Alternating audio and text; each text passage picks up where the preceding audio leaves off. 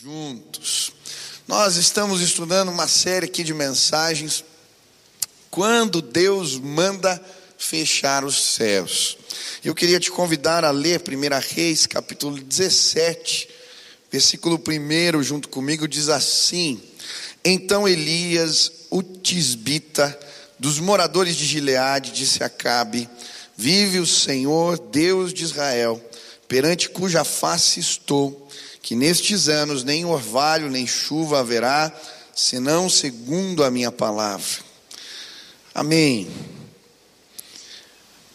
O que me chamou a atenção quando eu estava lendo essa história, estamos estudando a história de Elias, foi o fato de Deus ter mandado fechar os céus. Deus envia o seu servo para enviar, ah, para falar uma ordem que ele tinha dado: não vai cair nem chuva, nem orvalho sobre a terra. E eu creio que por vezes Deus manda fechar os céus. Eu creio que o tempo que nós estamos vivendo são tempos de céus fechados. A Bíblia diz que um abismo chama outro abismo, e de fato é o que temos visto. É uma crise sanitária que se transformou numa crise econômica, que se transformou numa crise política, e talvez a crise chegou até a sua casa, de alguma forma você tem vivido algo, um parente que está doente, as finanças que se apertaram, muitas vezes nós sentimos que o céu está fechado sobre nós, parece que não tem chuva nem orvalho, o que fazer? Em dias de céus fechados, como agir em tempos assim? Essa foi a minha pergunta para este texto, e o que me chamou a atenção que neste tempo de céus fechados, os sinais de Deus se multiplicaram. E é interessante porque Deus, de forma especial na casa de Israel, sinaliza o reino, deixa sinais da graça nesse tempo de céus fechados para trazer salvação. E são inúmeros os relatos das manifestações da graça de Deus, assim como com o povo no deserto. Veio um tempo difícil, mas os sinais de Deus se multiplicaram entre eles. Eu creio que nestes dias os sinais de Deus vão se multiplicar entre nós. Os sinais de Deus vão chegar na sua casa. Os sinais de Deus serão manifestos no meio da igreja. Deus vai fazer coisas impressionantes nos nossos dias. Quantos creem nisso? Amém? É tempo de sinais porque uma grande colheita está para acontecer. Deus quer salvar e Ele está sinalizando a sua graça entre nós. Ouvimos um testemunho aqui da Priscila, 90% do pulmão acometido, nós oramos, clamamos, a vitória veio. Eu posso contar inúmeras respostas dos sinais de Deus, frutos das das orações de manhã são tantas, toda semana chega algo novo. Ontem aqui Deus fez coisas lindas, pessoas curadas, gente transformada. Os sinais de Deus vão se multiplicar entre nós. Quantos creem nisso? Amém? E nós temos estudado os sinais que Deus revelou aqui na história do povo de Israel nesse tempo. Eu já falei sobre o profeta em comum, Sinais, quando eu falo de sinais, estou falando de manifestações incomuns de Deus. E eu expliquei que Elias era um sinal, falei a respeito da mensagem incomum, que também era um sinal de Deus. Depois falamos sobre a oração em comum, ontem sobre a provisão em comum, e hoje eu quero falar sobre uma cura incomum que Deus manifestou aqui nessa história. E a Bíblia vai nos mostrar isso no versículo 17, diz assim: Algum tempo depois, o filho da mulher, dona da casa em que Elias estava hospedado, ficou doente. Foi piorando e finalmente parou de respirar. E a mulher reclamou a Elias: Que foi que eu te fiz, homem de Deus? Vieste para lembrar-me do meu pecado e matar o meu filho? Dê-me o seu filho, respondeu Elias. Ele o apanhou dos braços dela levou-o para o quarto de cima, onde estava hospedado, e o pôs em cima da cama. Então clamou o Senhor: Ó oh, Senhor meu Deus, trouxeste também desgraça sobre esta viúva com quem estou hospedado, fazendo morrer o seu filho. Então ele se deitou sobre o menino três vezes e clamou ao Senhor: Ó oh, Senhor meu Deus, faze voltar à vida este menino. O Senhor ouviu o clamor de Elias E a vida voltou ao menino e ele viveu. Então Elias levou o menino para baixo, entregou-o à mãe e disse: Veja, seu filho está vivo. Então a mulher disse a Elias: Agora sei que tu és um homem de Deus e que a palavra do Senhor vindo da tua boca é a verdade. Amém. Outra forma em comum, outro sinal manifesto de Deus é a cura deste menino. E ela por si só, o milagre por si só já é um sinal. A prova disso é a salvação da mulher. Depois que o milagre acontece, que ela vê o filho sendo restaurado da morte, ela vai dizer no versículo 24: Agora sei que tu és homem de Deus e que a palavra do Senhor vindo da tua boca é verdade. Ela reconhece, porque os sinais da graça eles vêm para mostrar, apontar para Deus e trazer salvação. E eu creio, Deus tem feito sinais e maravilhas entre nós. Mas o que me chamou a atenção foram as formas incomuns, peculiares de Deus agir nesta história trazendo cura. E a primeira manifestação em comum foi o lugar da cura. O lugar da cura. Me chamou a atenção porque a cura acontece na casa de uma viúva em Sarepta. Sarepta ficava pertinho de Sidom, era a terra de Jezabel. A inimiga do povo de Deus, que instituiu o culto a Baal na casa de Israel. E é interessante que Elias está fugindo, ele vai se esconder no território do inimigo, na casa de uma mulher estrangeira, muito provavelmente uma pagã, não conhecia o Senhor, tinha outras crenças, outros costumes, mas é neste lugar, é nesta casa, que Deus sinaliza o seu reino trazendo cura. Por que, que Deus faz isso? Eu creio que Deus queria sinalizar a Israel algo. Jesus vai explicar isso em Lucas 4. No versículo 23 ele diz assim: É claro que vocês me citarão este provérbio: médico, cura a ti mesmo. Faz aqui em tua terra o que ouvimos que fizeste em Cafarnaum. Continuou ele: Digo-lhes a verdade. Nenhum profeta é aceito em sua terra. Asseguro-lhes que havia muitas viúvas em Israel no tempo de Elias quando o céu foi fechado por três anos e meio, e houve uma grande fome em toda a terra. Contudo, Elias não foi enviado a nenhuma delas, senão a uma viúva de Sarepta, na região de Sidom. Também havia muitos leprosos em Israel no tempo de Eliseu, o profeta. Todavia, nenhum deles foi purificado, somente na mão sírio. Todos os que estavam na sinagoga ficaram furiosos quando ouviram isso, levantaram-se expulsaram-no da cidade e o levaram até o topo da colina sobre qual ah, fora construída a cidade a fim de atirá-lo precipício abaixo, mas Jesus passou entre eles e retirou-se. Sabe, muitas vezes a cura não acontece na nossa casa, mas do vizinho, porque as portas para Deus agir nas nossas vidas estão fechadas. Israel mandou embora os seus profetas. Elias estava fugindo. Não havia espaço para o homem de Deus, nem para a palavra de Deus ali.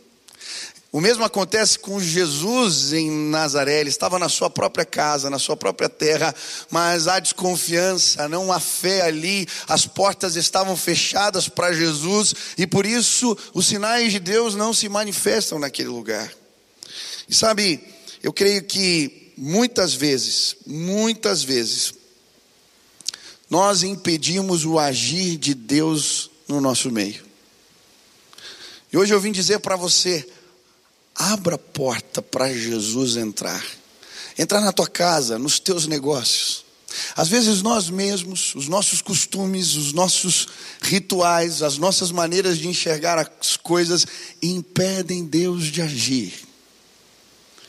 Deixa eu te dizer algo: a sua casa precisa se transformar num ambiente de fé. O seu lugar de fazer negócios precisa se transformar num ambiente de fé. Em Nazaré, Jesus não pôde fazer muitos milagres, mas na cidade vizinha ele pôde, porque ali havia fé, a porta estava aberta. Sabe, quando eu comecei o movimento das lives de oração, seis horas da manhã, muitas pessoas pediam oração por cura. Muitas pessoas. E eu lembro que um dia eu terminei de orar cedinho. E quando eu terminei o momento, eu fui fazer ali o meu tempo com o Senhor, peguei a Bíblia e fui orar num canto. E o Espírito Santo falou para mim: Você não crê. Falei, Deus, como eu não creio? Eu acordo cedo para orar pelas pessoas, como eu não acredito? Você não acredita que eu posso curar realmente. E eu fiquei meio contrariado, continuei orando e abri a Bíblia. E caiu um texto em Coríntios que falava dos dons do Espírito, dos dons de curar.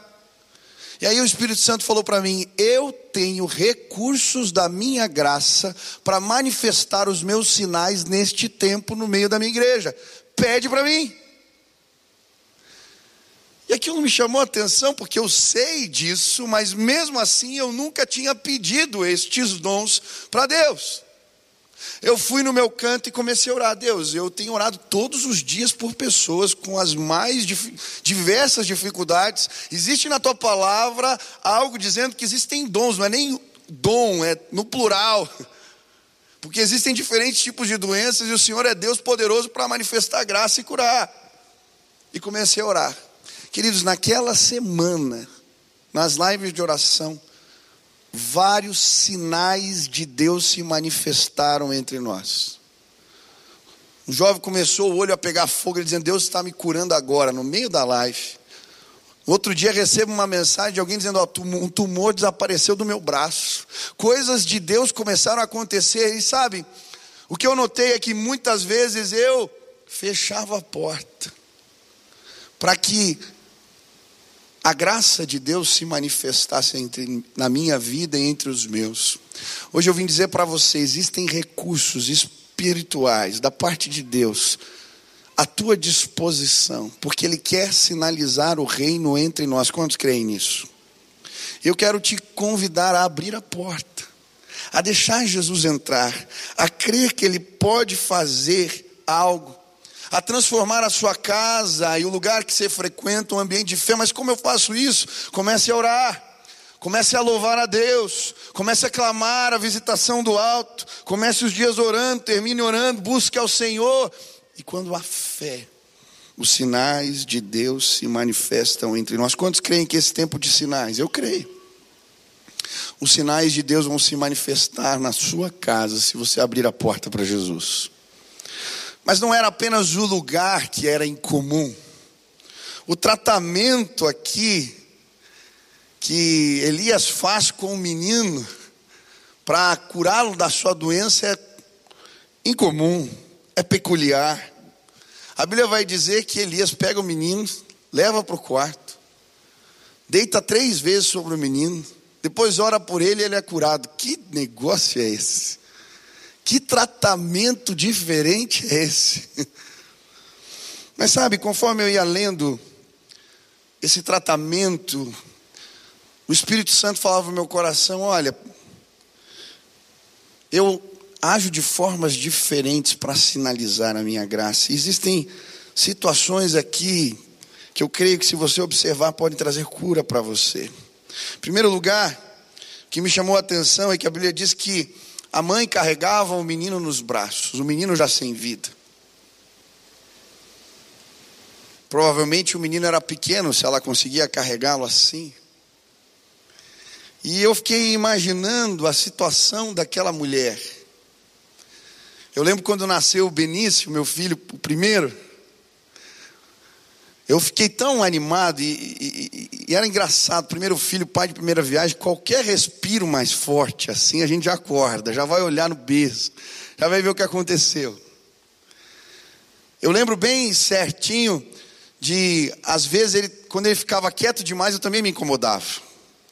Eu lembro de pôr assim o dedo assim no nariz, né, porque estava quieto demais, para ver se estava respirando. Talvez você já tenha feito isso. A gente quer cuidar e não sabe como. Eu lembro também do desespero quando a Nininha ficou doente no hospital, eu não saía do lado dela. Eu fiquei ali o tempo todo, a minha filha. Eu consigo imaginar a situação daquela mulher carregando o filho já sem vida nos seus braços, mas a Bíblia diz que ele o apanhou dos braços dela. Eu creio que nesse processo de cura de Deus nas nossas vidas, o primeiro passo é entregarmos, confiarmos aquilo que é mais precioso, entregarmos nas mãos do homem de Deus, nas mãos do Senhor. E sabe, talvez você chegou aqui pesado porque você está carregando situações que você não sabe lidar e não tem condições de lidar com elas.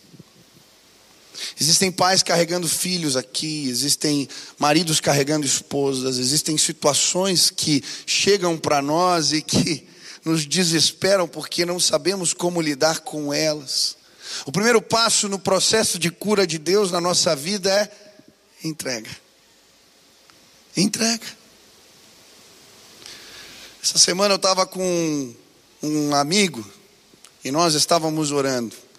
O pai dele fazendo hemodiálise, situação complicada de saúde. E eu falei para ele: entrega. Deus pode cuidar dos nossos melhor do que nós mesmos. Confia.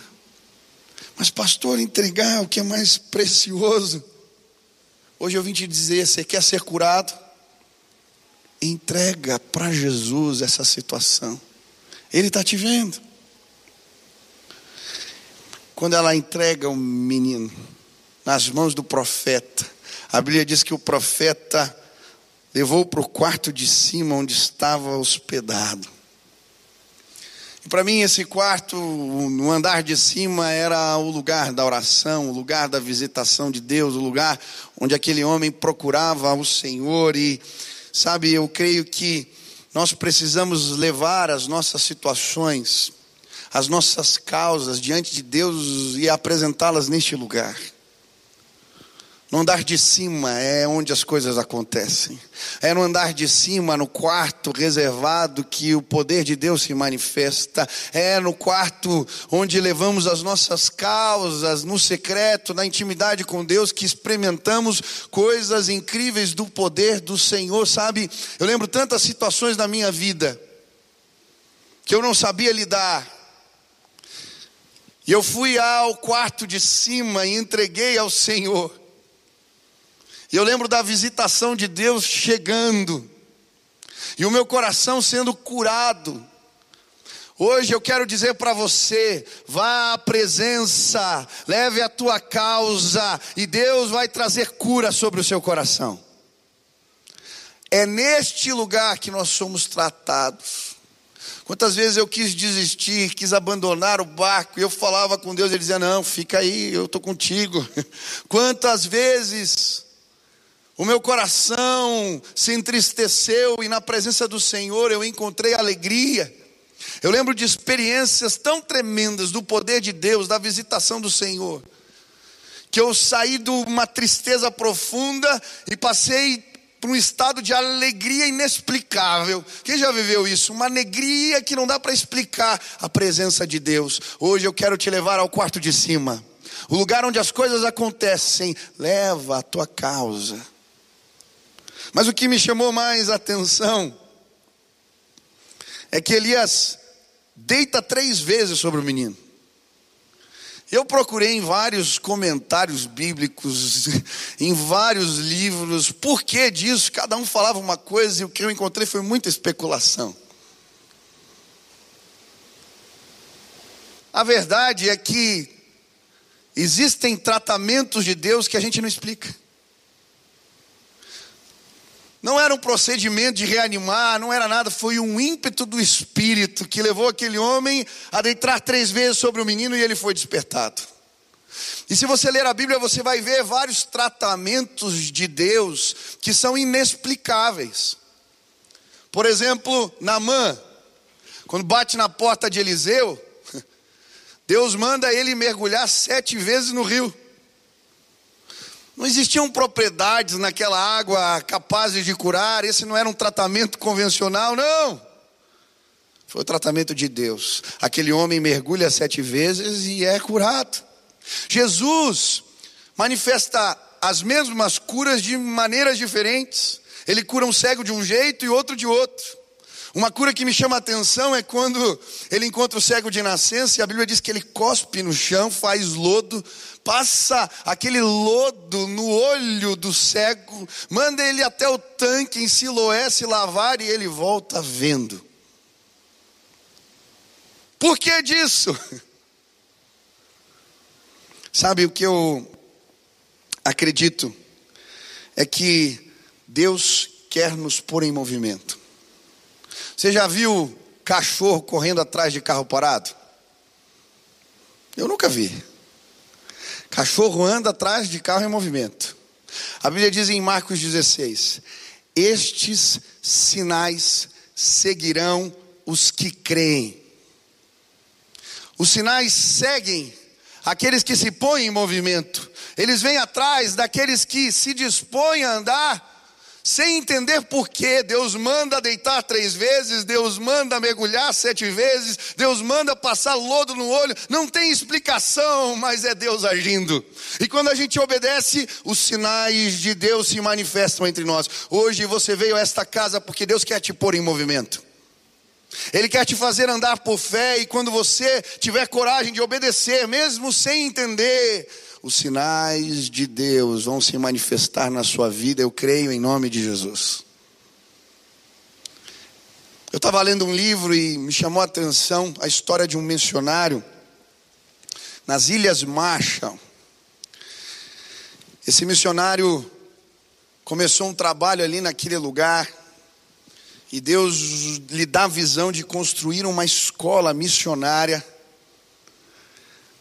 ali naquele, naquela, loca, naquela região. E um dia ele está andando pela praia, assim, chateado. E vem um pastor mais velho, o encontra ali e fala: Por que, que você está assim? Fala: Deus me deu uma visão de construir aqui uma escola, mas eu não tenho recursos, eu não sei por onde começar. Eu só tenho 200 dólares. Esse dinheiro não é suficiente nem para eu ir para o lugar onde vende cimento para trazer para cá os recursos que eu preciso para construir a escola. Quanto mais o recurso que eu preciso para fazer a obra.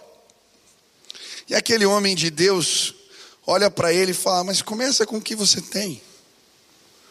Mas 200 dólares, não dá nem para pagar a passagem. Não tem problema, começa com o que você tem. Eu vou contigo. E eles compram a passagem para parar na metade do caminho. Eu achei incrível o que acontece. Eles vão, param no meio do caminho, descem e vão numa lanchonete. O dinheiro que sobrou, eles compram o lanche. E acabou o recurso. E aquele moço está no começo do ministério e fala: Eu acreditei num louco. Gastei 200 dólares, vim para o meio do caminho, agora não tem nem como voltar, nem como ir. Eu já gastei o dinheiro com o lanche, não tem mais nada. E ele está se perguntando: o que, que eu fui fazer? E eles estão na mesa batendo papo, conversando. Daqui a pouco vem um filipino. Fala: Olha, boa tarde, irmãos. Eles olham e falam: Eu sei que vocês são irmãos porque eu estava orando e Deus me mostrou vocês.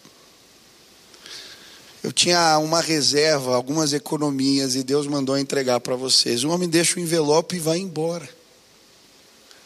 Ele abre o envelope, tinha 10 mil dólares no envelope.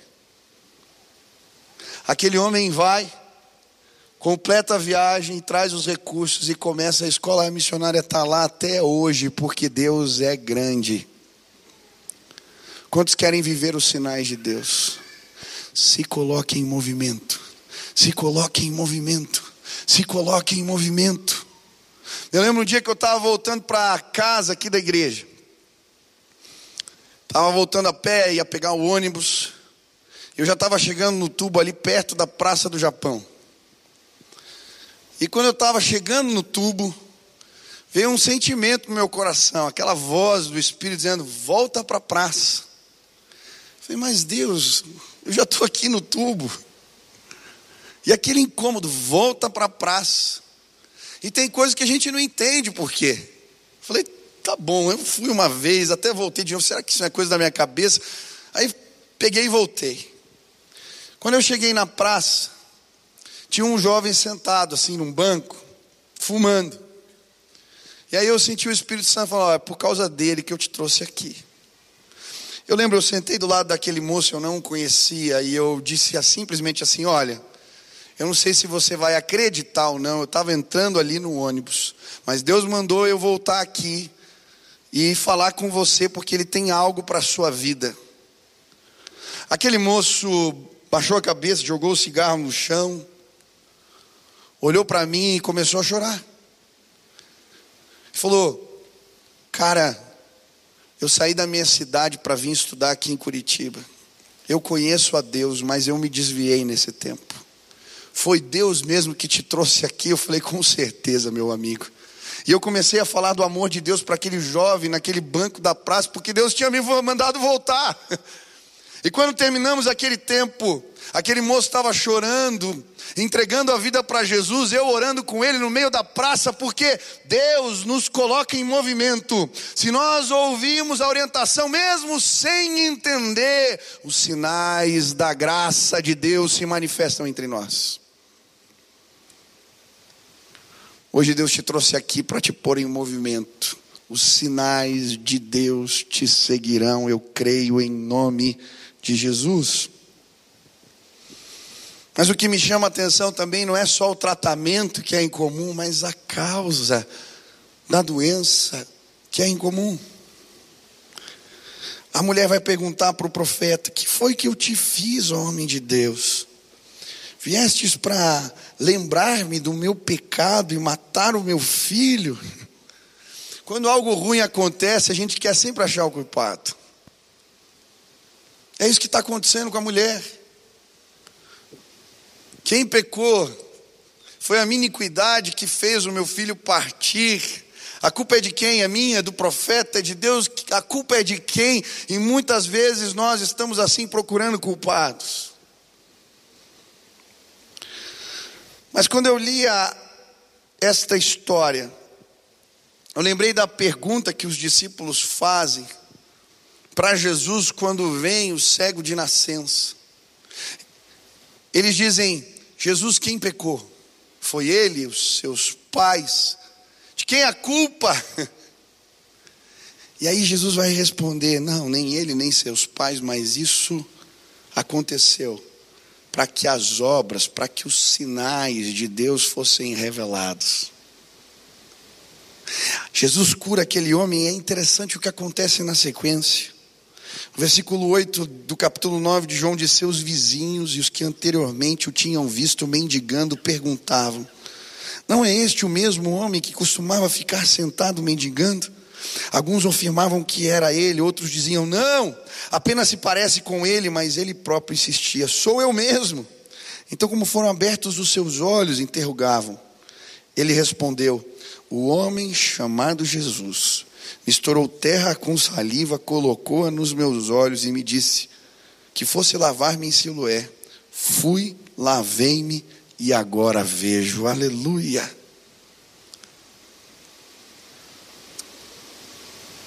Existem situações na nossa vida, dores que passamos, que Deus usa para sinalizar a sua glória. Ele quer revelar e trazer salvação. Todos conheciam aquele homem que ficava mendigando ali. E quando ele é curado, não tem como dizer que algo de Deus não estava sendo sinalizado, e aquele homem começa a dizer: Eu, sou eu mesmo, sou eu. O Jesus de Nazaré me curou, agora eu vejo. Eu era cego e agora eu vejo, sou eu.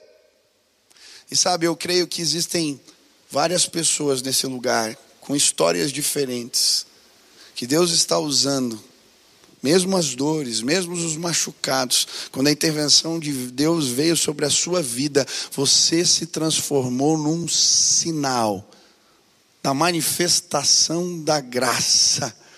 O nosso Deus quer sinalizar o reino através de nós.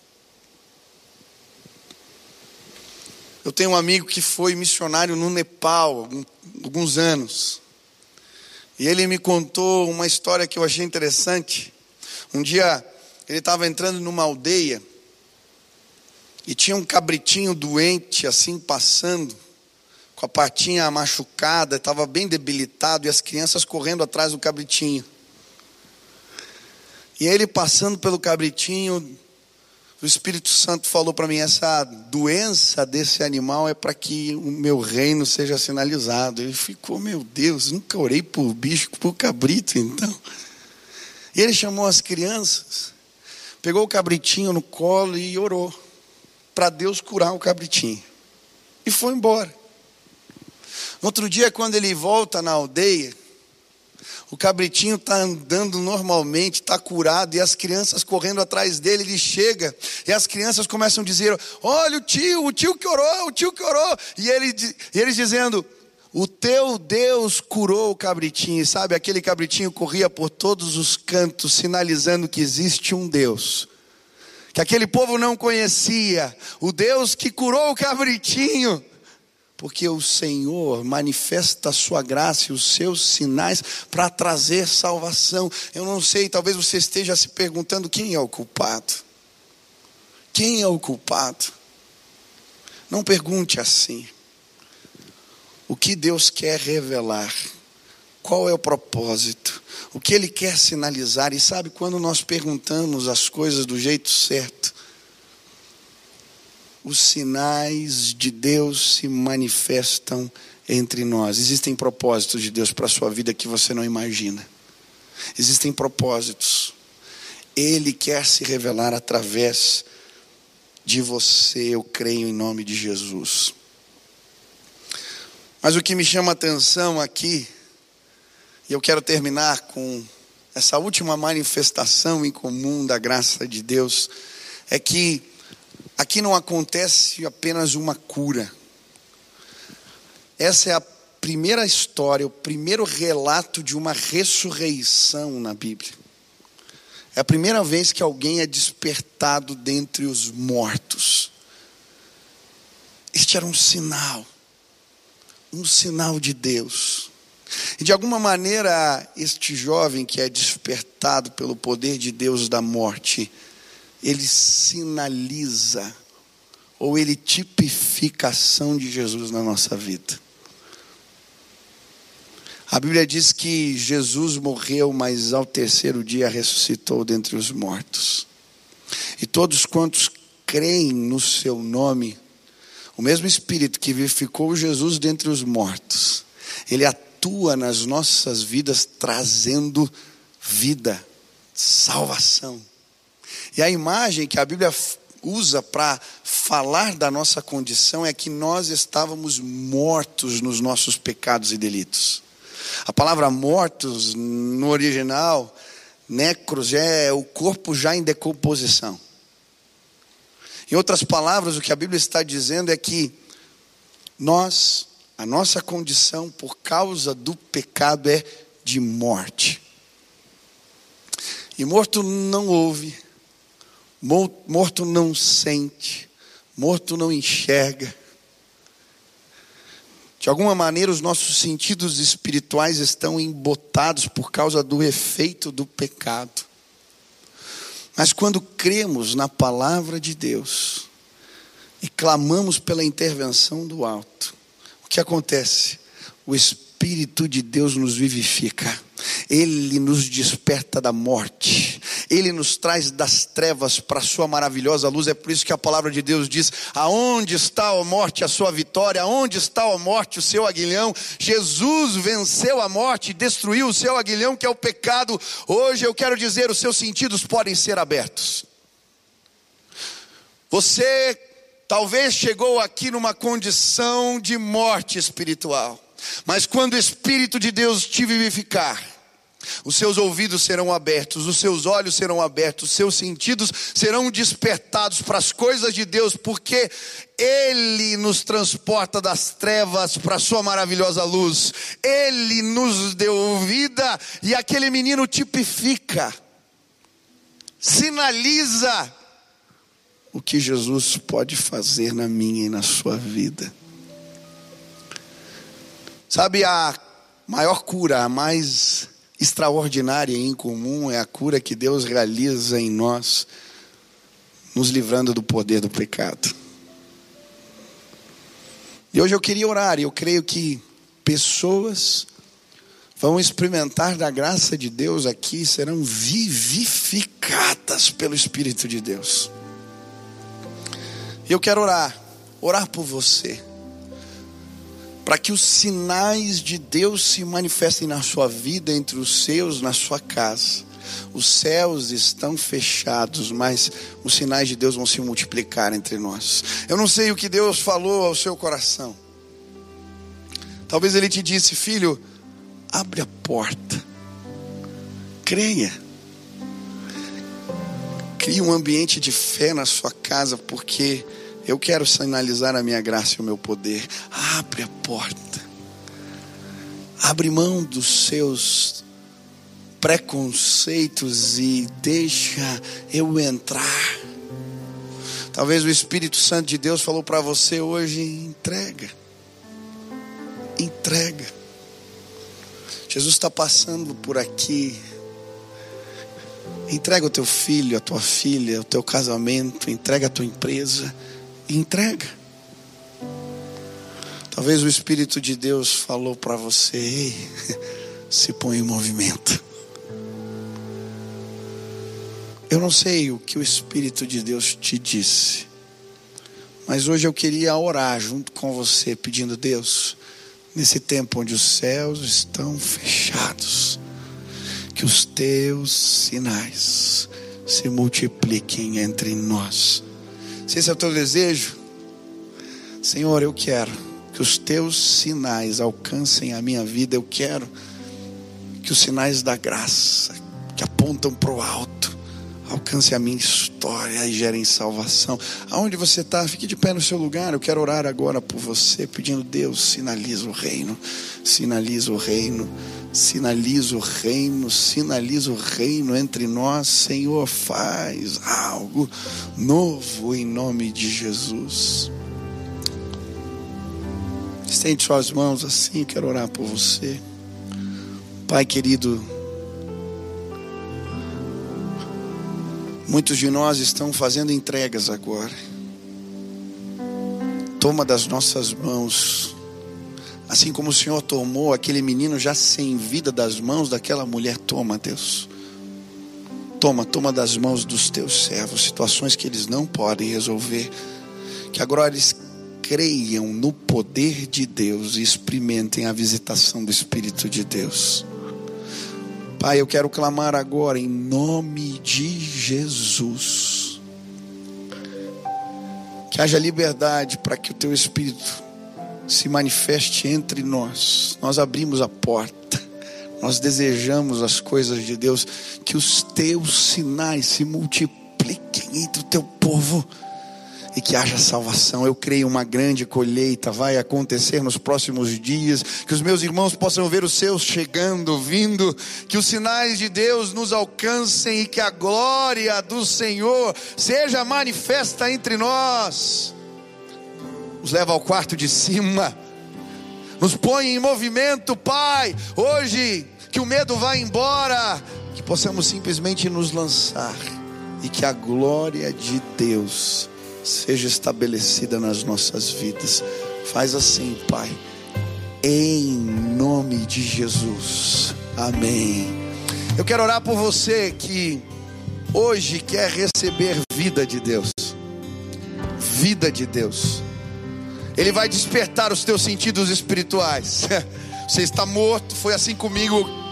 Quando eu recebi uma oração, eu fui despertado e passei a ouvir Deus, a sentir as coisas de Deus, a perceber aquilo que eu não era capaz de perceber. Talvez hoje você quer pedir, Deus, eu quero uma nova vida.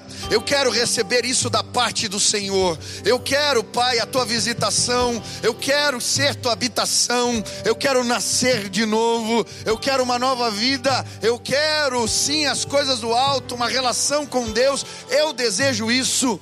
Se hoje Você quer conhecer Deus dessa maneira, ser despertado da morte para a vida aonde você está. Levante sua mão bem alta, eu quero orar por você. Tem alguém? Deus te abençoe, Deus abençoe, Deus abençoe, Deus abençoe, Deus abençoe, aleluia, Deus abençoe, aleluia. Quanta gente, levanta assim mais alto. Isso, isso, isso. Hoje a presença de Deus vai chegar sobre a sua vida. Você não será mais o mesmo, amém? Repita assim comigo: Senhor Jesus, eu quero a tua vida manifestada na minha vida. Eu quero despertar para as coisas de Deus e para um relacionamento com o Senhor. Abre os meus olhos, abre os meus ouvidos. Eu quero te seguir.